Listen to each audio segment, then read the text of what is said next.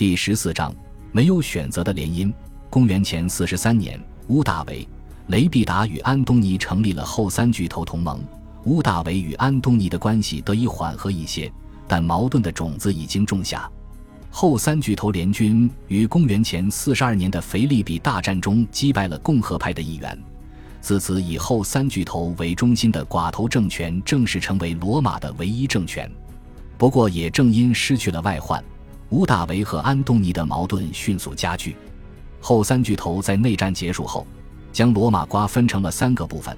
安东尼掌控了所有意大利以东的行省，雷必达掌控北非，乌大维掌控伊比利亚半岛，而意大利为三人共治。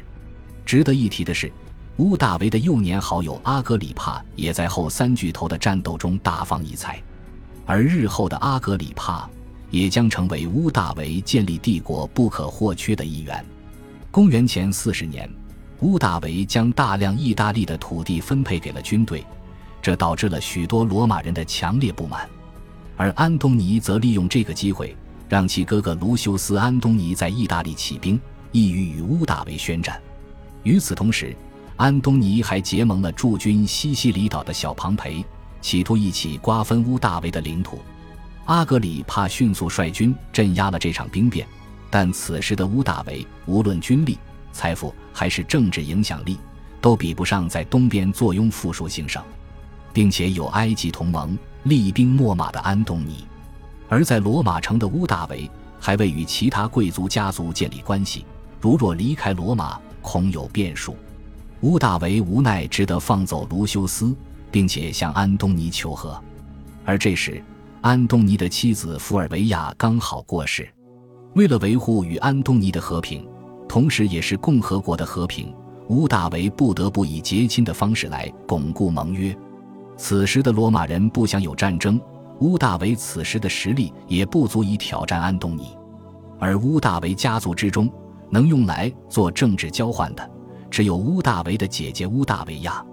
史学家卡西乌斯·迪奥曾在其书《罗马史》中记载，当乌大维和安东尼在公共场合会面时，人们会大声呐喊和平。希望二人不要再将罗马卷入战争。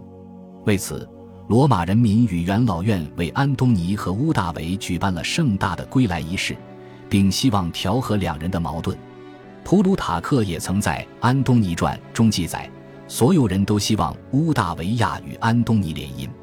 他们认为，凭借乌大维亚的善良和美丽，以及其坚强的品质，一定能拯救罗马于战火，挽救来之不易的太平。元老院此时也有不少安东尼与乌大维的支持者。为了避免共和国再次分裂，元老院施压于乌大维，劝说乌大维将其同父同母的姐姐乌大维亚嫁给安东尼。普鲁塔克曾记载，当联姻仪式被提及时，因乌大维亚的亡夫才刚去世不久，依照罗马法律，寡妇在亡夫死后十个月内不许改嫁。元老院为此特意颁布了一条法令。准许乌大维亚免于这一条法律限制，由此也可见，乌大维若与安东尼宣战，不得大义，也不得民心。而对于联姻一事，乌大维别无选择，但或多或少还抱有一丝私心，或许能通过乌大维亚真正与安东尼联手，一同改制共和国。感谢您的收听，喜欢别忘了订阅加关注，主页有更多精彩内容。